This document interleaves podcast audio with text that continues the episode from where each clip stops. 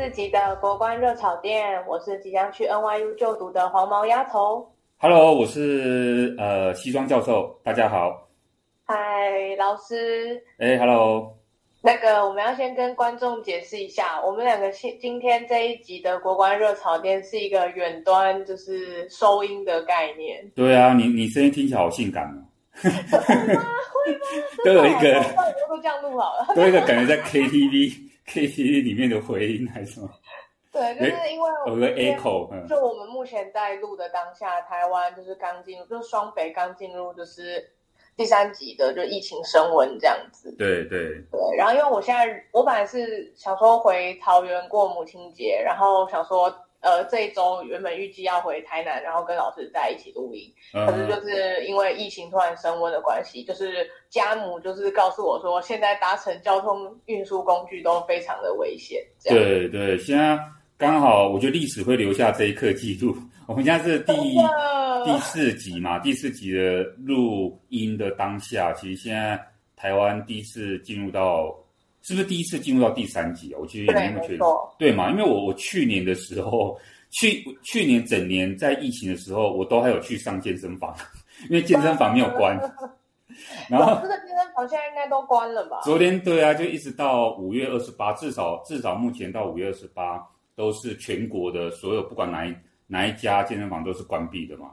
对，因为我的健身房也是通知，因为我们俩是同一间健身房，哦，我们是同一个品牌的，然后已经通知我们说，就是我们都暂时不能去了，这样。对对对，所以其实可见，哇，这个真的是不知道会不会整个崩溃，不知道那个整个社区的防防防范这样。对，然后我最近又听说，就是像呃，因为我不是要去纽约了嘛，然后我又听说就是。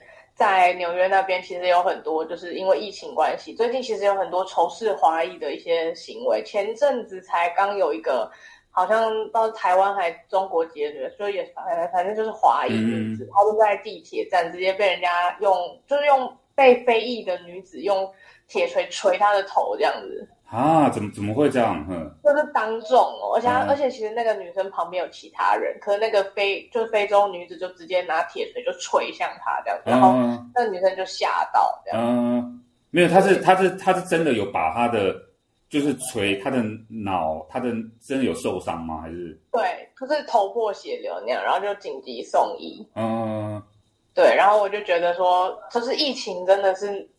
应该说，就是在疫情的当下，就是不管哪个国家，真的大家都面对这件事情，可能内心的焦虑就会促使很多人做出一些比较不理智的行为。对，比如说抢购卫生纸，对，抢购，不过抢购，对，然后那那那是那一种一种个人的个人，对，呃，就是为了怕家里没物资嘛，然后去囤积，可能有一种心态这样子。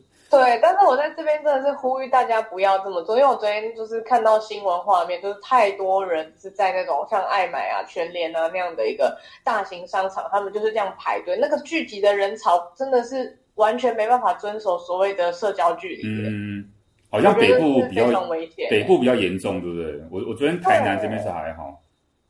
对，我觉得就很蛮蛮令人惊讶，然后就觉得说。我们其实物资都还是够用，就是大家不要太惊慌。对对对。不过你刚刚讲到这个，你说留学生这个，有时候当然我们也不是说要让大家惊慌哈，就是说我觉得，因为我自己本身也在国外待过嘛，就是说这个这个，其实，在疫情爆发之前，本来就会有持续，偶尔你会听到零星这种。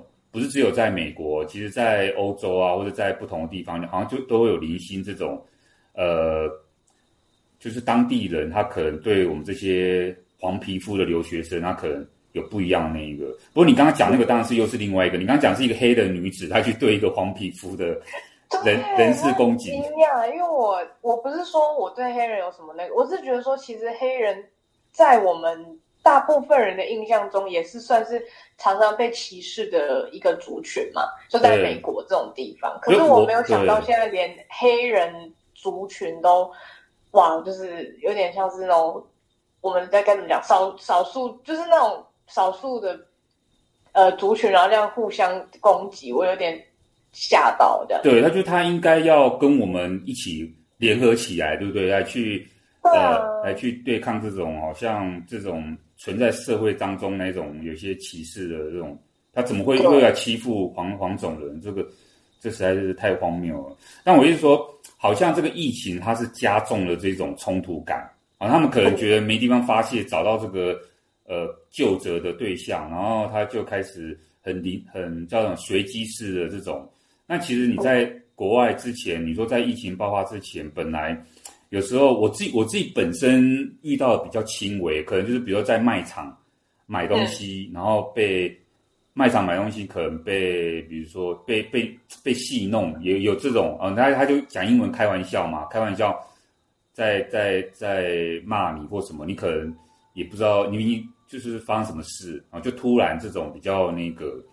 然后，对，就你也没做什么，但他就是要调戏你或什么之类的。对对对对，那你也不可能说去回击，你跟他争论，因为你搞不清楚他是不是精神状况有问题。有的是你看起来很危险，对他可能精神有问题，你就想要算了。那有一些，假如他你他是认真的话，你跟他认真，可能你自己也也有也有生命安全。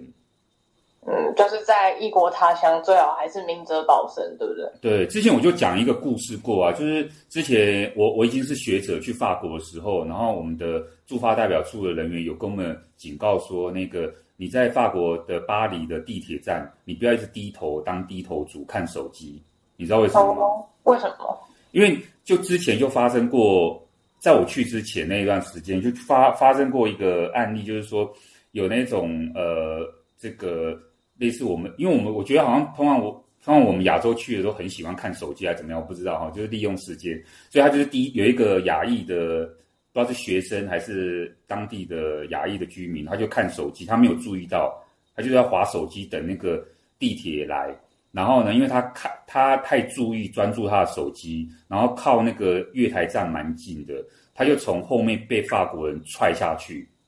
啊！我靠！对啊，这个恐怖哎！对啊，这个东西就是很随机式的。他要么就看你亚洲人好欺负，要么他就觉得他就是很随机式的，他想要闹你。他可能觉得他开玩笑啊，脚轻轻踢一下，没想到他的力道太重了，把你踹下去。这样子会有生命安全的疑虑吧？对，但是当然我们要谴责这个行为，可是等事情发生了，你知道就就来不及了，因为你在在谴责这个也没有用，所以说。那个我们就会被告知说啊，你可能在外面要小心这种东西。你就是毕竟在国外嘛，你可能你旁边的人你不认识，然后你自己对啊，不要一直只是专注在低头看手机这样，哦，这不是一个很好的习惯。对对，因为外国不是台湾，就是不是让你就是呃很可以很安全边低头这样子滑手机也没事这样。对，大家还是要有有所警觉，尤其是现在这个时间，就更要小心一点。对对对，所以讲回来，这个我们今天想要跟大家讨论的主题哦，其实我我我说实在，我觉得最近好像我觉得这个呃，除了我们台湾刚好现在疫情加重了，其实世界上呃各地呢早就已经是这个状况，对不对？你说像之前印度它的这个呃医疗体系怎么崩溃啊？然后还有昨天我就在看新闻。我就是转一转，转到那个最近最近冲突最严重，就是以色列跟巴勒斯坦的问题，以巴冲突。不知道不知道你对这个有没有了解？呃，这个我有稍微在关注一下。其实他们应该说，他们之间本来就是一个很难解的一个结，就是他们之间本来就是时常会有不时爆发一些武装冲突等等。对。对那尤其说在现在这个时间又又继续这样，其实真的是让两边都是不得安宁的。对，所以说你有时候昨天我像我昨天看这个新闻，我第一个就觉得，因为昨天其实是我看到的是以色列他又发动飞弹攻击，然后呢把一个那个这个巴勒斯坦的他的那个媒体中心给他炸毁啊，就是电视画面在播这个。我就我就真的觉得很荒谬，就是现在不管谁对谁错，但是现在在疫情期间，人类还要在搞这一出，就是你知道人类还是在弄自相残残杀这个 戏码。嗯，我真的觉得、这个、对，很可怕哎、欸！我真的觉得，我真的觉得，就是看到这种这种新闻，真的是会让我觉得蛮难过的。对，难道难道疫情死了？因为疫情死的人还不够吗？大家还要？因为就是已经不已经大家都不愿意合作了，然后还是在原来的旧有的仇恨当中哦，来去做这种，你知道陷入这种你说迷失吗？或陷入这种困境当中。所以昨天看到这个也是，因为他们现在还持续在互相开战嘛。那美国人又想要协调，但是美国又没有办法真的协调。哦，你是说就是？可是我觉得美国每次呃该怎么讲，就是比如说像川普这样子，他有时候也是会介入以巴间的事务。那到现在，就是感觉美国在这两个地方的一个势力，其实一直以来都还是有一定的影响力，但是真的是没有办法帮他们解决他们之间的问题。因为因为因为美国人还是比较呃支持以色列，说实在，就是说比较同情以色列。那为什么同情以色列呢？当然，这跟呃跟犹太人在欧洲过去历史上面所遭遇的这些问题也有一些关系，这样子哦。那这个当然就是慢慢进入到我们今天想要讲的这个议题，就是说呃欧洲其实我们一直都在提哦，其实也不是只有欧洲啦。当然呃从最近的几个新闻，我们发现到说其实。关于这种种族的问题啊，因为我因为我觉得种族其实还包含宗教，它它有点把就这个两个议题有点其实是混在一起，你知道，就是说它有点纠结在一起，就是呃宗教其实它又有带有种族的问题，好，有有有白人跟非白人，好，或者是说这个呃每个某某个国家里面的当地人跟外来移民的问题，啊，这个就有点种族，可是呢，因为很多时候呢，不同种族人群他本来信仰就不太一样，所以说这就又会牵扯到比较复杂的，像这种比较呃，像这种宗教这个问题。所以我们刚刚讲这个以色列，其实它就有宗教问题，但是你说他们种族问题也有，因为它有宗教信仰，也有种族的这些问题。那对啊，我今天其实是想要跟各位听众。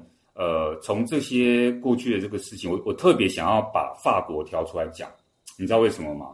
为什么特别挑法国？因为我们一直以为哦，你说像我刚刚讲的以巴冲突，或者是说我们之前讲到可能讲到缅甸啊，讲到什么，我们都觉得说啊，没有啊，他们就落后国家，他们就是哦，对，他们就是本来就要混乱嘛，所以这发言很危险。对啊，不是，我是说，好像世俗。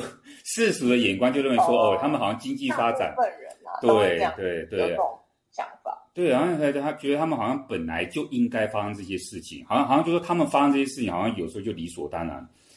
但我当然，我们今天想要在这边讲说，其实不是，不是这个样子，他们一点都不是落后国家，他们不是这个样子，因为他们反映的其实是在很多我们所谓的先进国家里面也常常发生的，只是我们有时候好像是不知道你会不会觉得。双重标准，选择性的看嘛？对，选择性的看哈，然后我们有时候带有色眼光，所以我就想要说，哎，我们把法国挑出来，这大大家没话讲了吧？就是我们长久以来认为这么一个先进，然后你知道法国，你想要可能是巴黎高大上啊，对，你想要精品，想要香榭丽舍大道，想要很多这种美食等等之类的，可是其实它很多问题都是呃，我们会你就觉得很荒谬，就是说好像这个。这个这个社会怎么也会有这样子的事情发生？那这就是我们之所以我们这国关热炒店有时候想要把很收帮各位听众收集很多新闻，诶去去去做一个比较。诶你觉得比较比较，你就发现到说，其实说不定我们才是进步国家，我们在进步地区，会不会这样子？哦、对，所以讲到法国，其实最近好像有很多的新闻平台啊，跟我们的我们的那个我们的有有。什么有台吗？还是我们的其他的 podcaster 啊？其他频道啊，其他的一些他们对他们他们都有最近都有提到一个新闻，就是说，呃，大概在四月底的时候，法国大概有二十名的退役将领，哦，他们、嗯、他们要求现任的总统马克宏要好好的妥善的阻止伊斯兰激进分子在法国社会。就是你知道，不断做出这些好像呃令法国居民恐慌的一些行为，包括去绑架或者说杀人啊这些屠杀，你知道的这些行为。那当然，他们的他们的这些二十名退将的要求是其来有自。好，那虽然说这个新闻啊，其实很多我们的平台都已经讲过，不过我是希望把这个新闻再做一些深入的那个哈，因为这二十名退将呢，他们所提出来是说，就公开性哦，他们是说。如果马克宏啊，现任这个总统马克宏他不好好处理伊斯兰的问题的话，可能会导致内脏爆发。那他讲的这个意思有点是暗示说，如果你不好好处理，那我们这些退役将领，我们可能看不下去了，我们就要集结革命啊，对，集结军队，对。哇，这时候就有几个问题，我觉得可以跟大家分享。第一个是，哎，其实，在不久之前，你知道土耳其他们也同样的问题。土耳其的那时候，他们也是，他们有上百名的退役将领，其实也是公开性，好，然后呢，要求他们现任的总统呢，这个埃尔多安呢，就现任这个总统。其实这个现任的总统被认为是一个所谓的独裁威权总统啦。然后呢，反正他也是一样公开将那个将领就公开信哦，然后后来就有大概十名的将领因为这个公开信被拘留，哦，在这被拘留哈，那这个。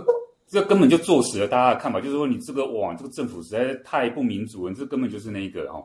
但是其实这些这个这个当然有他们的一些的缘由，我们这边今天没有时间讲哦。不过就是埃尔这个多安这个总统，他本来这个土耳其总统他就很害怕，因为他之前被政变过了，说实在，那他是不是也担心自己是会被政变除掉？对，所以他后来非常小心翼翼，以至于说他因为这个公开信啊，批评他的这些呃。他想要有一些新的政策的言论哦，他就先把他们拘留了，然后严加审判，因为他怕又是之前的那个政变又死灰复燃，这样哦。所以其实这个公开信呢，现在又流行，现在很流行，法国人也流行公开信哦。所以这个这个法国的这个二十多名退将哦，我觉得他们可能是模仿吧，是不是哈？他们也用这个东西这样哦。然后呢？其实他在法国不会被逮捕这样。其实这个后来。就呃没多久，几天之前呢，法国的这个国防部部长他就呃出面要求这几名退将啊，能够呃不要再不要再发言之外，能够他们最好是把他们军人身份也辞退。好、哦，他们认为说这个法国的国防部部长啊，他其实就是支持法国总统哈、哦，他认为说这个呃现在这些将领的这些退役将领的发言已经超过他们作为军人应该要有的这个。本分这样子，对对对对，其实你你这个言论自由本来就应该有个限度。那他们到底说了什么呢？我我觉得他们说他们这个公开信里面当然有很多话，那我觉得我觉得有一句话我把它呃我把它给挑出来，我觉得出来，对，我觉得这个是是的确有一点太呃好像太太直接了，有点太有威胁性。过吗？对他他他这样讲哦，他在信里面这样讲哦，当然是翻译的，他信里面这样讲说。没时间闲扯了，否则明天发动的内战将结束这种日益严重的混乱场面。你将哦，你将就是这个法国总统马克龙，你将成为数以千计的死亡，你将为数以千计的死亡而负责。哇哦！所以我觉得他的开头这个，他说没时间闲扯，我这简直就是 上课学生会跟我讲话，会跟老师讲的话。知道了吧？对。这很没礼貌，说这就算你是跟平辈讲话也很没礼貌，除非你们很熟。对啊，对啊，什么就是没事是，但是这个就是说他们 他们可能真的很担心，因为你知道吗？之前伊斯兰的这些所谓的极端呃分子啊，从我们很早所发现到的这个呃，因为那个查理周刊的事件啊，就是因为他们有一个比较。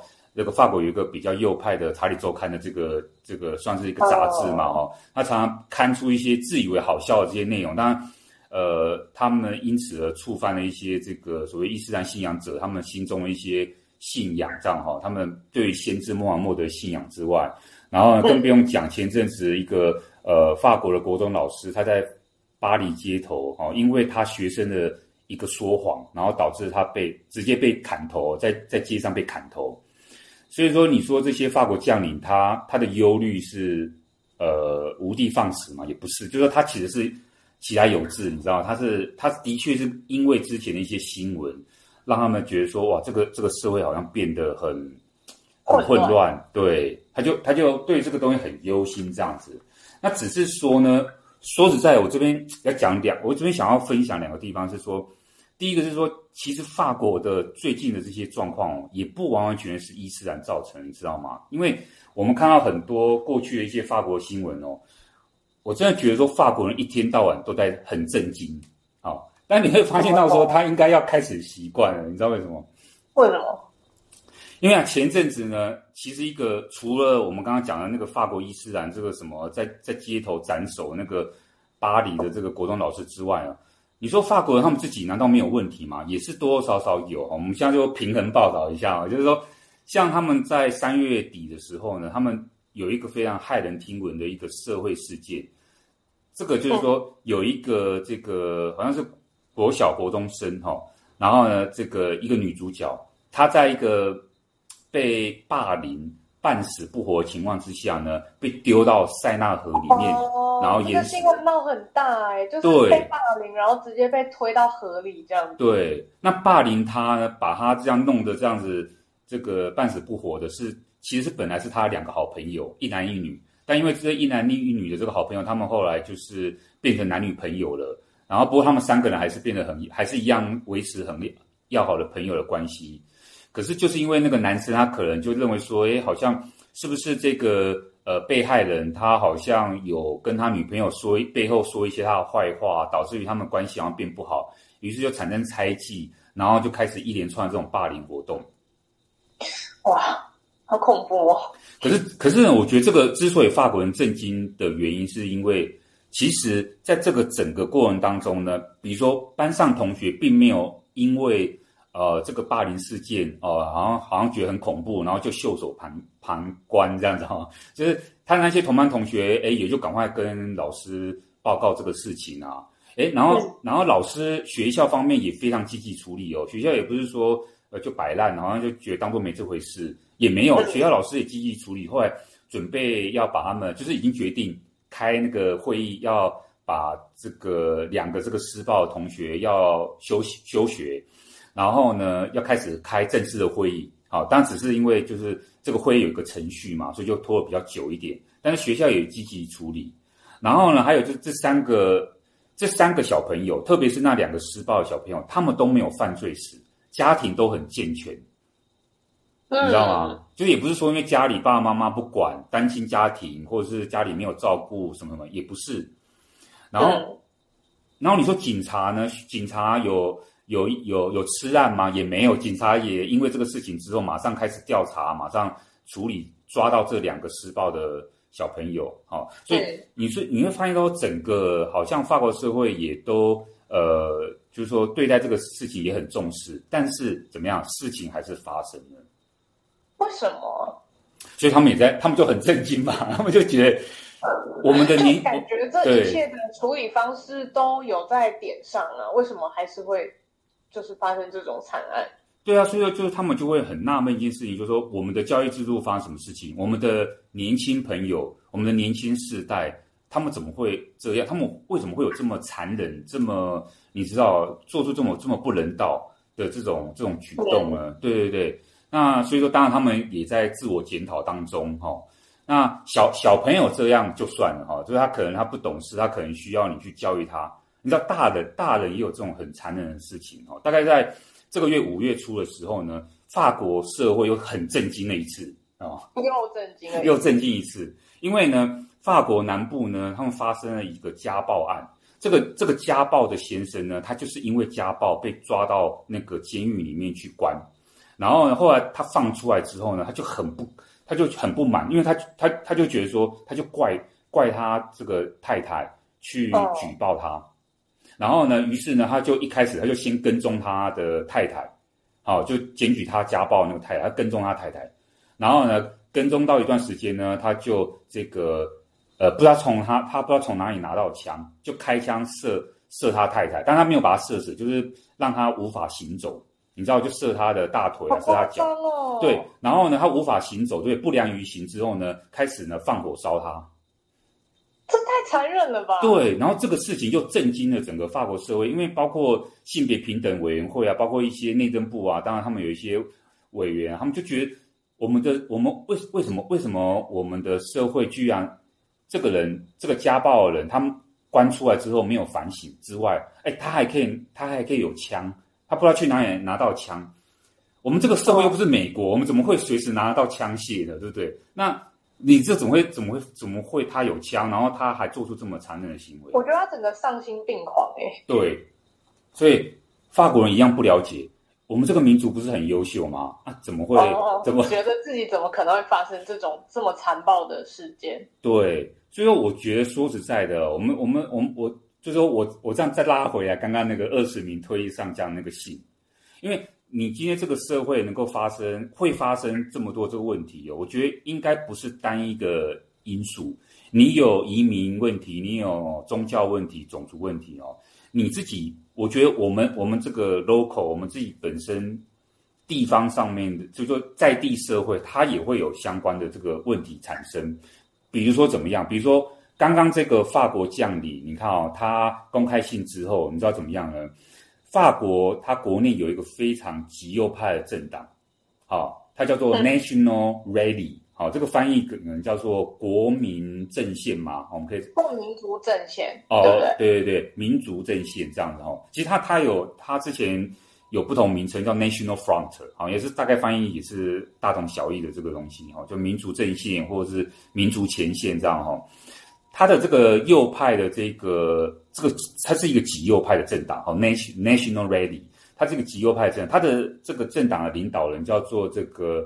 呃，Marine Le Pen 这个人，马林勒庞勒庞这个人，他就呢到了这，他就还特地去包养这二十名，因为这二十名将领的公开信是被一个比较右派的那个期刊杂志公布在那个呃这个网站上面，然后他也特地去留言，去去鼓励，对，去鼓励这二十名，觉得说哇，你们很勇敢，我了解你们的痛苦啊，我了我了解你们对于法国人这个。这个民族的这个现在目前濒临到这个危险、这个痛苦啊，我可以了解，我支持你们，我我很欢迎你们做出这样言论。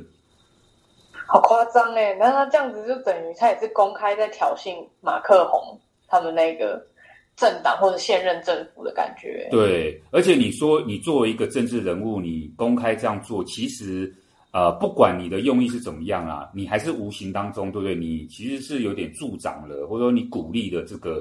这个东西这样子，嗯，可是我对于他好像本来他这个极右派的政党，他们的主张其实我觉得有时候好像也是比较像是川普那样子，就是美国第一的、美国优先那样子的那种感觉。他们像是他之前不是也是主张脱离，比如说法国要脱离欧元区啊，要限制移民啊，类似他他都有提出这样的一个政策。对，他很讨厌欧盟这种色彩的人，对对，他不喜欢这种什么欧洲统合概念。他认为说，你们这些什么这个什么民族，你怎么跟跟我们法国人统合？因为你在这个统合过程当中，法国可能会消失嘛，这个民族哦，有可能。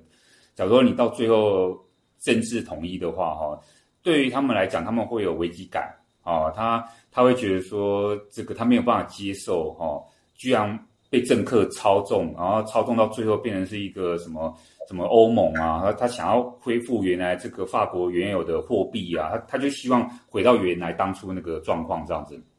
那那我们就会觉得说，这个这个 Marine Le Pen 呢，他到底是怎么样？他到底有没有什么样的问题？哈，我我觉得从两方面来讲哦，第一个是哦，其实有些人认为说他生病了，哎，你说有精神病对？对，因为呢他在。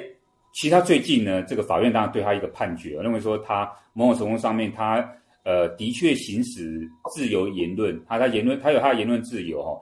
可是呢，因为他在二零一八年的时候，他做一件事情，就是说他在他的 Twitter 上面呢，他就公开了三张比较血腥暴力的照片，因为这三张呢分别是被这种呃伊斯兰激进分子呃斩首或处决的那个那个那个面貌啊，那个尸体啊，他把它。三张放在他的公开的那种通讯平台啊里面，然后他去做批评哦，一样也是去批评这些极端分子的作为这样子哈。可是因为那个那个照片太血腥了，然后呢，所以说他其实就被法院这个这个强制哈，因为那时候法官呢，法国的法官就认为说他精神状况出问题，所以二零一八年的时候其实是强制他去做精神鉴定。哇！而且因为这样，他还吃上官司，是因为最近。才光这个官司才告一段落，然后法官有鉴于那个言论自由哈，还是还是其实并没有判他那个真正有触犯言论自由的问题。可是他其实他散布某种程度上啊，散布这种这种图片或暴力的这个东西，还是引起很多政治人物的不满这样子。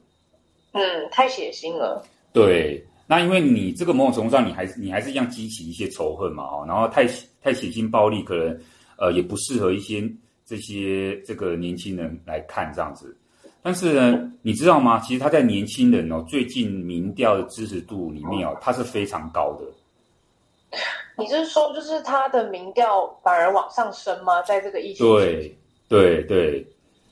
为什么？因为我觉得这好像是一个欧洲的趋势哦。其实，在欧洲很多地方呢，呃，当然有很多原因。你说法国人是法国的这些年轻人有毛病吗？是笨蛋吗？也也不是哈、他也不是呃，只是凭借着这个热情。可是，我们通常在很多国家的这个研究里面发现到说，的确这个比较。呃，右派的这个政党哦，它比较它比较有热情，它比较可以相对于啊，相对于那些保守政党哦，它比较可以激起选民的那一种对自己国家的认同啊，或者说激起选民去投票那种动力，你知道吗？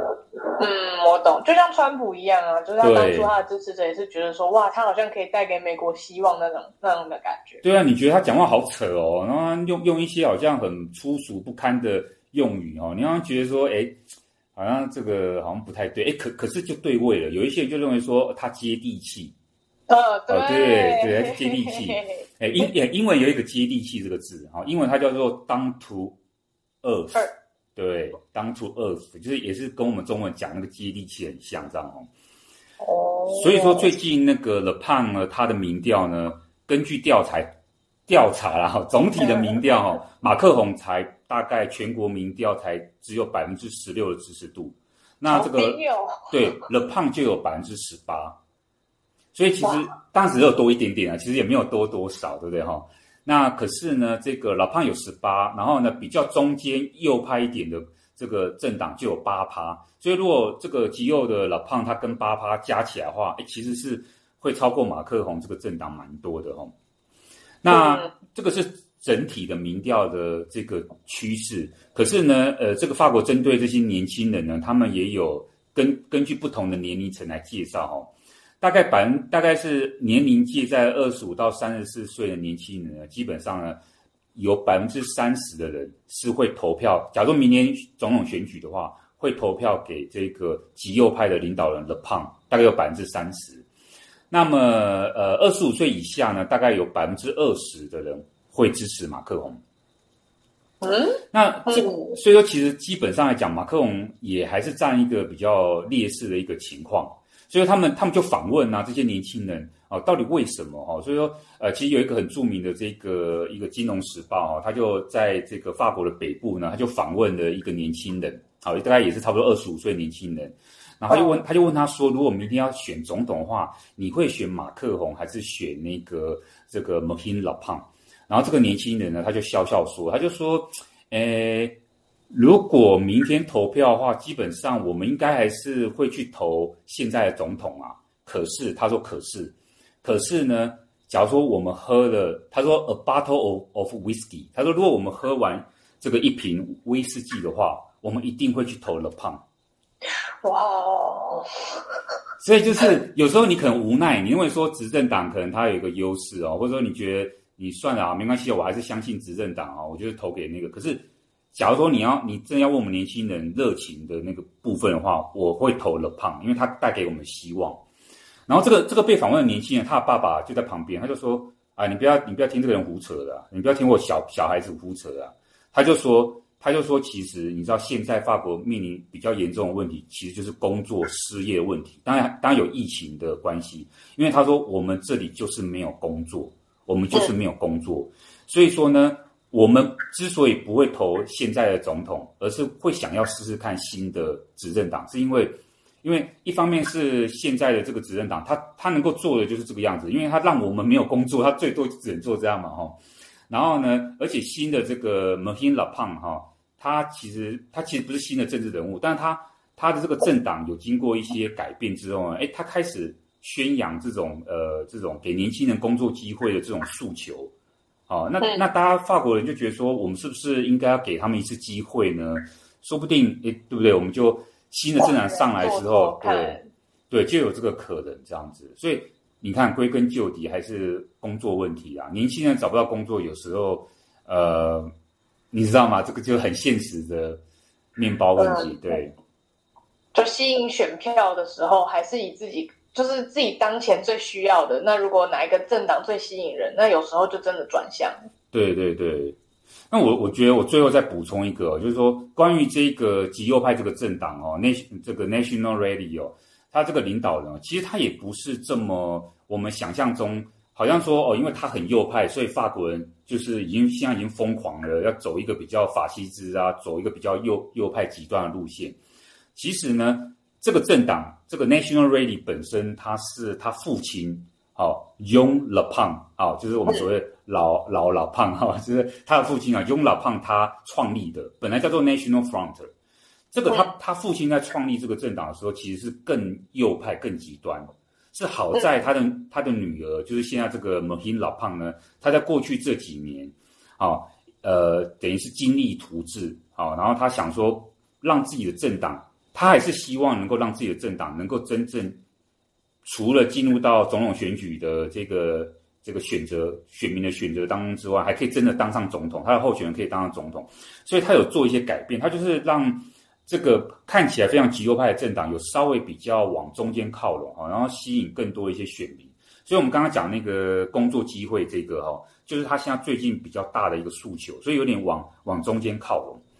那那那他父亲怎么办？因为他他们这个党里面还是有一些比较右派的、很极右派的一些想法，所以说呢，他其实也深知哦这个这个问题哦，所以在这个他在改革转转型、改变他的这个右派政党形象、调整的这个过程当中哦，你知道吗？他其实首先就对他爸爸开刀了啊？怎么怎么个开刀法？因为呢，这个呢，因为他父亲。常常呢，在那个公开场合里面啊，发表一些说实在、实在、实在是太右派、太令很多人没有办法接受的言论。比如说，说什么纳粹的那个毒气室啊，根本没有什么好大惊小怪的。然后呢，而且曾经有一次呢，有一个犹太歌手哦，犹太籍的歌手去批评那个他们的那个右派政党，就他跟他爸爸这个政党的政策。然后呢，他爸爸就火大了，就公开说。呃，我我也要让这个犹太歌手偶尔尝尝被攻击的滋味。哇！那他女儿就要选票才敢这样讲哎。对啊，他女儿就变成你知道要一直不断的帮他他帮他父亲圆场圆场擦屁股这样子。后来呢，他觉得他必须要想办法去跟他跟跟他父亲，或者说所谓跟他父亲那一种比较太极端的这种言论做区隔。所以他就开除他爸爸党籍。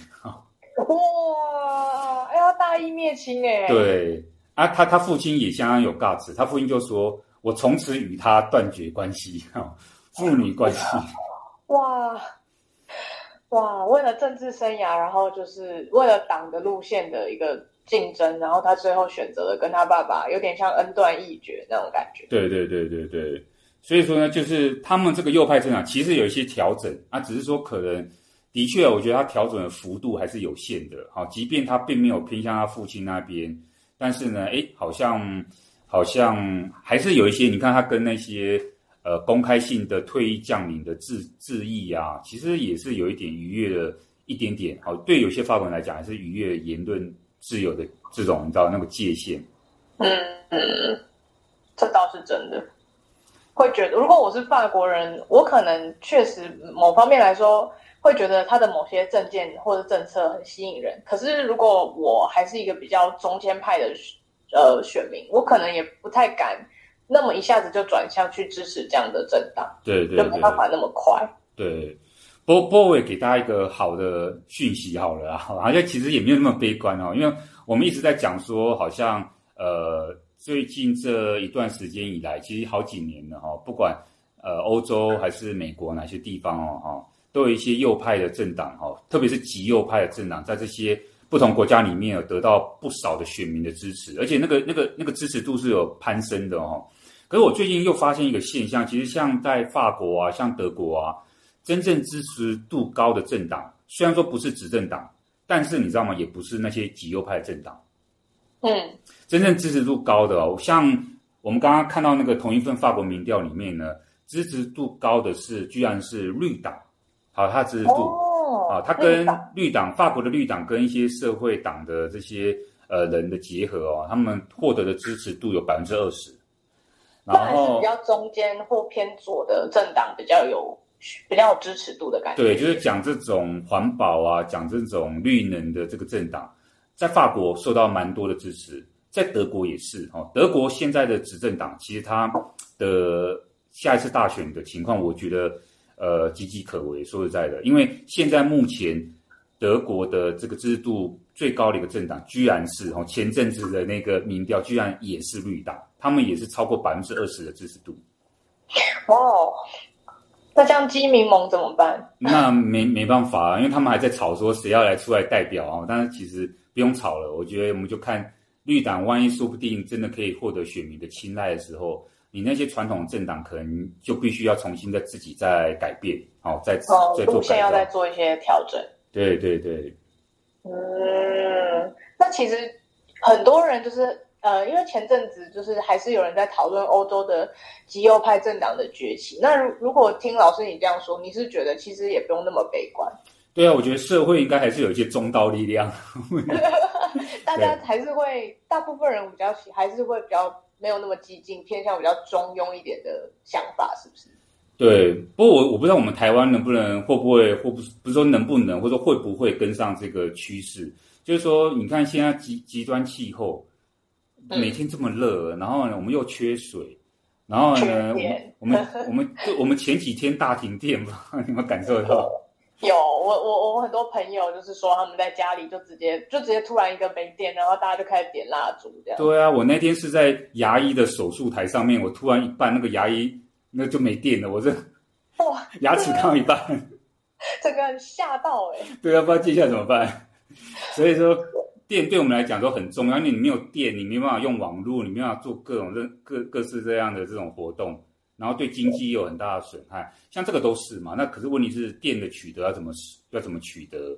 然后呢，会不会因为取得电，你又开始对空气有污染？我们不知道啊，这个就是它有一连串的这种事情啊，对问题会发酵。对。就像这次那个缺电的事件，又开始会有反核派啊，跟永和派两个都在争吵，就是因为可能反核派的人就觉得说，哈，就是就是不要不要因为这件事情，然后又拿出来讲啊，永和派的人就觉得说，你看吧，缺电又怎么样，怎样怎样讲，然后后面才证实说，其实这次的缺电的意外其实是只是因为人为的疏忽这样，对，对，对，所以我觉得就是。每次当社会发生一个议题的时候，就会引发很多很多除了这个议题本身以外，后续问题一些争议的一些辩论跟讨论。对对对，所以大家应该呃也不要太意识形态啊。其实我们就是呃平心而论，把这些政策性的东西拿出来，大家或许可以讨论辩论，看看能不能找一个比较呃大家能够有共识的方式啊、呃、来做改革这样。对，尤其是在疫情这样子严峻的时刻，我觉得很多的时候，更多的是要去包容。对对对，包容更多跟自己不一样的想法，然后大家看能不能找到一个更好的方式。对，哎，我们的结论好像都一定要采取一个比较佛心的，正向哎，正向正向。对啊，我们看看，好像现在每天要看太多这种负面的新闻，我们好像真的要散布一些比较好的一些观念啊，对。你你不要情绪性，就是一直看那个新闻，你可能心情就会有点受到影响。对对对对，就是我们不用情绪性讨论这些事情。我们其实说实在，还是还是会有一些，我我觉得我们还是会有智慧啦，对不对？我们人类还是有一些智慧来去想办法解决这些问题。对，就只要大家不要因为自乱阵脚，然后让我们没有办法好好的解决问题。就像现在就是三级这样子。大家就是疫情升温，那大家就是还是希望大家可以就是团结一点，然后我们一起努力的，至少撑到五月底，看看疫情能不能因为我们共同努力，然后开始有所趋缓。对对对，所以希望大家都平安。对。对那我们今天其实就是也是想跟大家讨论看看，其实，在疫情发生的当下，在这个世界上还是发生了很多，就是呃，就是各种呃可能。这冲突也好啊，或者是一些不一样的意识形态的兴起，这样子，对，那也是希望可以跟大家做一个讨论，让大家更去嗯反思，说就是就是也许可以更理理解在其他国家发生了什么事情，然后除此之外，也可以反思我们社会是不是也有类似的问题，然后我们以后可以怎么去解决。对，嗯，对，那今天的国关热炒店第四集就也要在这边先跟大家告一个段落啦。对啊，希望大家会喜欢。那我们就下周见喽。对，那我们就下周见。那谢谢大家，就是。就是收听今天的国关热炒店。那因为我跟老师现在是远端这样子一个录音，不知道录音的品质对大家来说会不会就是比之前前几集还要差？那如果真的就是大家觉得听得不习惯，也请大家多多包容。希望我们能够尽快撑过疫情这段时间，然后可以比较面对面录音，这样子相信音质方面也会改善非常多。对，对，那我们这样就先跟大家说拜拜喽，拜拜。拜拜。